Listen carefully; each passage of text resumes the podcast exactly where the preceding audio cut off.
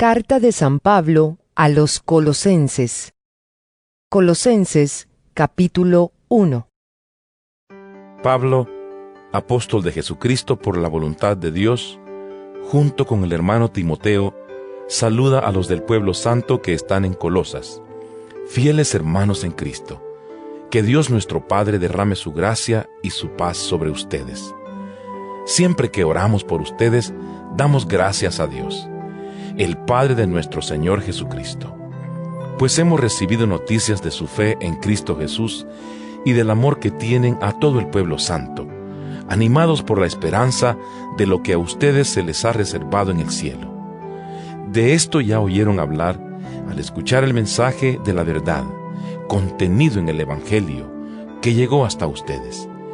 Este mensaje está creciendo y dando fruto en todas partes del mundo, igual que ha sucedido entre ustedes desde que oyeron hablar de la bondad de Dios y reconocieron su verdad. Esto les enseñó nuestro querido Epafras, quien ha trabajado con nosotros y en quien ustedes tienen un fiel servidor de Cristo. Él nos ha traído noticias de ustedes y del amor que el Espíritu les inspira.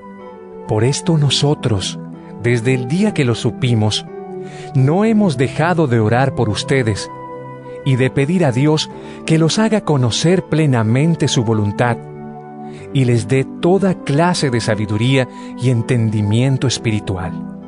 Así podrán portarse como deben hacerlo los que son del Señor haciendo siempre lo que a Él le agrada, dando frutos de toda clase de buenas obras y creciendo en el conocimiento de Dios. Pedimos que Él, con su glorioso poder, los haga fuertes. Así podrán ustedes soportarlo todo con mucha fortaleza y paciencia, y con alegría darán gracias al Padre, que los ha capacitado a ustedes para recibir en la luz la parte de la herencia que Él dará al pueblo santo. Dios nos libró del poder de las tinieblas y nos llevó al reino de su amado Hijo, por quien tenemos la liberación y el perdón de los pecados. Cristo es la imagen visible de Dios, que es invisible. Es su Hijo primogénito, anterior a todo lo creado. En Él Dios creó todo lo que hay en el cielo y en la tierra tanto lo visible como lo invisible, así como los seres espirituales que tienen dominio, autoridad y poder. Todo fue creado por medio de Él y para Él. Cristo existe antes que todas las cosas, y por Él se mantiene todo en orden. Además, Cristo es la cabeza de la iglesia, que es su cuerpo. Él, que es el principio, fue el primero en resucitar, para tener así el primer puesto en todo, pues en Cristo quiso residir todo el poder divino, y por medio de él Dios reconcilió a todo el universo ordenándolo hacia él, tanto lo que está en la tierra como lo que está en el cielo, haciendo la paz mediante la sangre que Cristo derramó en la cruz. Ustedes antes eran extranjeros y enemigos de Dios en sus corazones por las cosas malas que hacían pero ahora Cristo los ha reconciliado mediante la muerte que sufrió en su existencia terrena. Y lo hizo para tenerlos a ustedes en su presencia, santos, sin mancha y sin culpa. Pero para esto deben permanecer firmemente basados en la fe, sin apartarse de la esperanza que tienen por el mensaje del Evangelio que oyeron. Este es el mensaje que se ha anunciado en todas partes del mundo, y que yo, Pablo, ayudo a predicar. Ahora me alegro de lo que sufro por ustedes, porque de esta manera voy completando en mi propio cuerpo lo que falta de los sufrimientos de Cristo por la iglesia, que es su cuerpo. Dios ha hecho de mí un servidor de la iglesia, por el encargo que Él me dio para bien de ustedes, de anunciar en todas partes su mensaje, es decir, el designio secreto que desde hace siglos y generaciones Dios tenía escondido, pero que ahora ha manifestado al pueblo santo. A ellos, Dios les quiso dar a conocer la gloriosa riqueza que ese designio encierra para todas las naciones. Y ese designio secreto es Cristo, que está entre ustedes y que es la esperanza de la gloria que han de tener. Nosotros anunciamos a Cristo, aconsejando y enseñando a todos en toda sabiduría, para presentarlos perfectos en Cristo. Para esto trabajo y lucho con toda la fuerza y el poder que Cristo me da.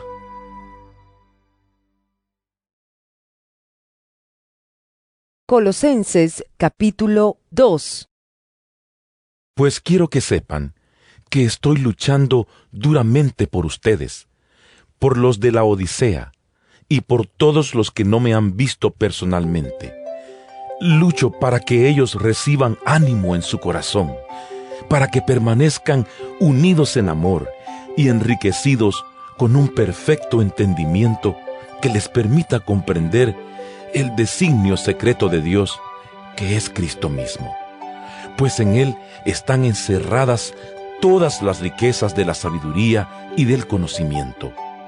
Esto se lo digo a ustedes para que nadie los engañe con palabras seductoras, pues aunque no estoy presente entre ustedes en persona, lo estoy en espíritu, y me alegra ver que tienen orden y que se mantienen firmes en su fe en Cristo.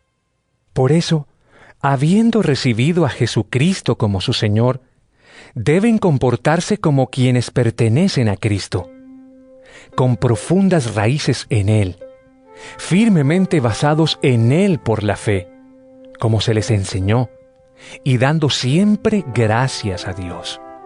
Tengan cuidado. No se dejen llevar por quienes los quieren engañar con teorías y argumentos falsos, pues ellos no se apoyan en Cristo, sino en las tradiciones de los hombres y en los poderes que dominan este mundo.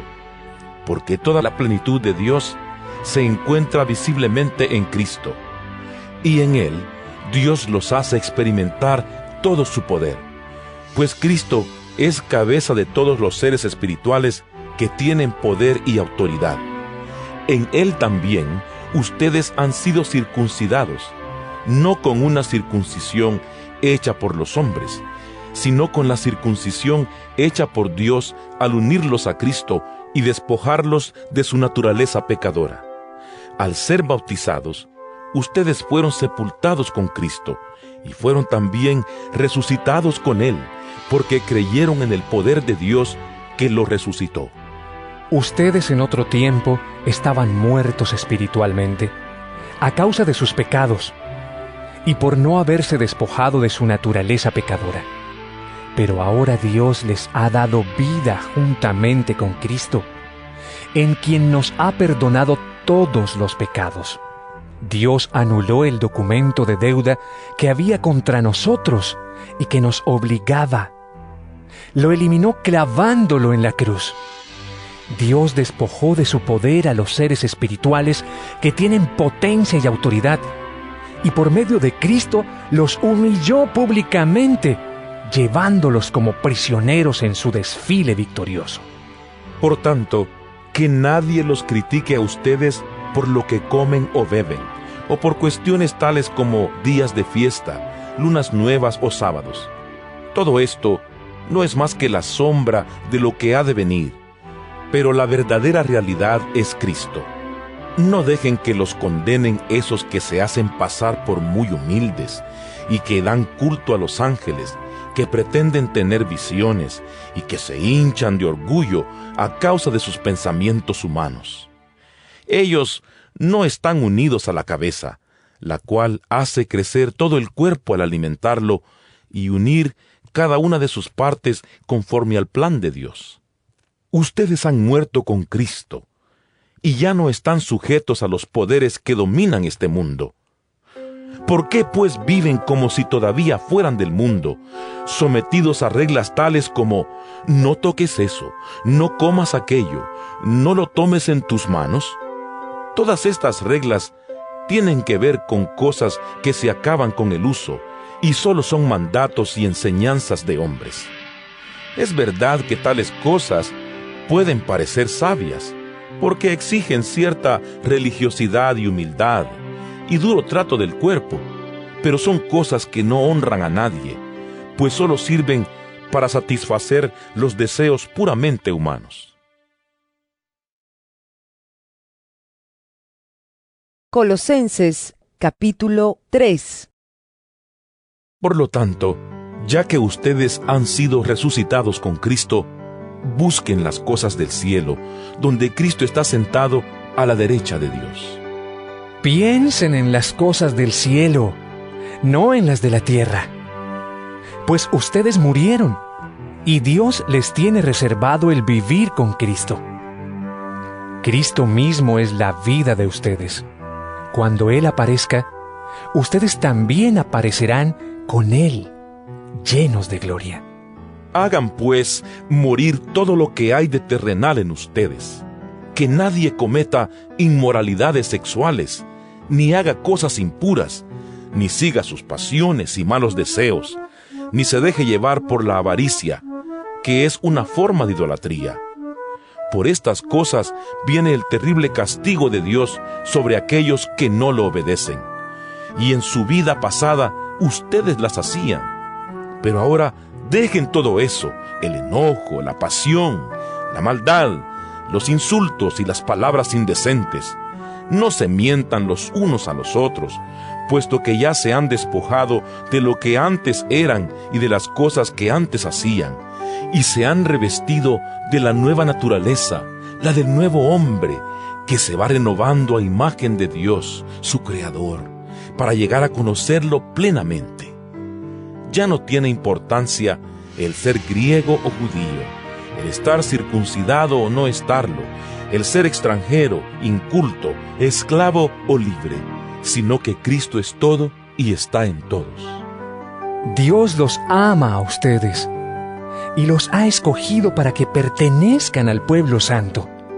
Revístanse de sentimientos de compasión, bondad, humildad, mansedumbre y paciencia. Sopórtense unos a otros y perdónense si alguno tiene una queja contra otro. Así como el Señor los perdonó, perdonen también ustedes.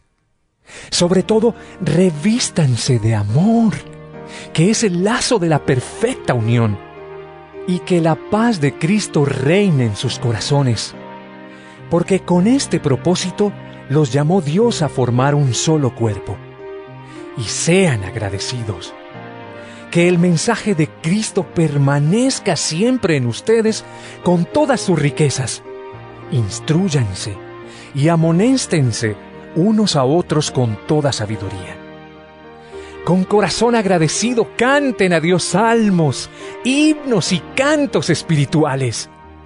Y todo lo que hagan o digan, háganlo en el nombre del Señor Jesús dando gracias a Dios el Padre por medio de él.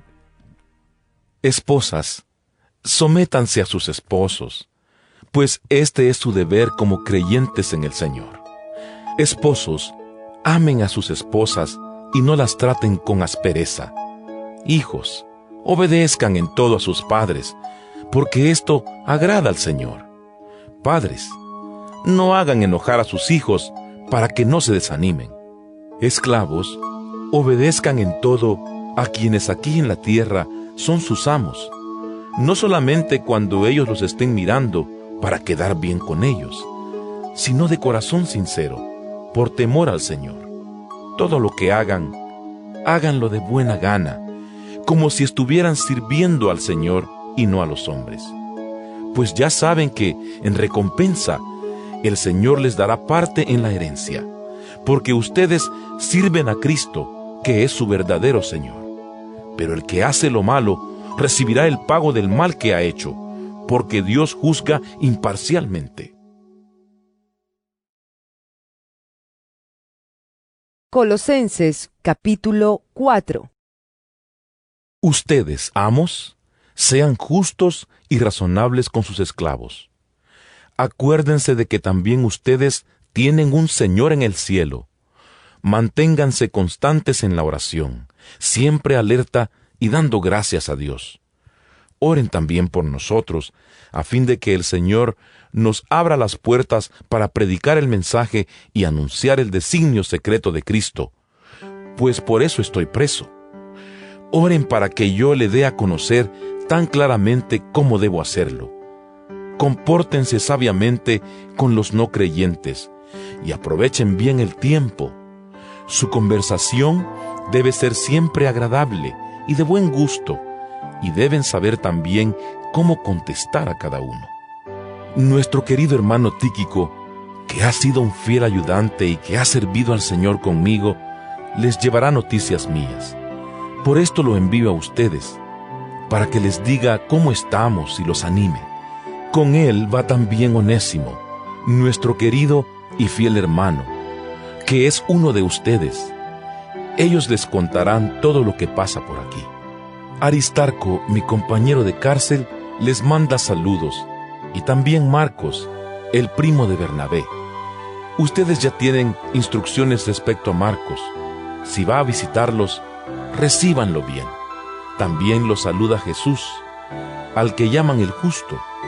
Estos son los únicos entre los creyentes judíos que han trabajado conmigo por el reino de Dios y han sido un gran consuelo para mí. Les manda saludos Epafras, un siervo de Cristo Jesús. Él es uno de ustedes y siempre está rogando por ustedes en sus oraciones, para que se mantengan perfectamente firmes, entregados del todo a hacer la voluntad de Dios. Yo soy testigo de lo mucho que Epafras se preocupa por ustedes y por los que están en la Odisea y en Hierápolis. Lucas, el médico amado, los saluda. Y también Demas. Saluden a los hermanos que están en la Odisea. Saluden también a Ninfa y a la congregación que se reúne en su casa. Después de haber leído ustedes esta carta, mándenla a la iglesia de la Odisea, para que también allí sea leída. Y ustedes, a su vez, lean la carta que les llegue de allá. Díganle esto a Arquipo. Procura cumplir bien el servicio que te han encomendado en nombre del Señor. Yo, Pablo, les escribo este saludo de mi puño y letra. Recuerden que estoy preso. Que Dios derrame su gracia sobre ustedes.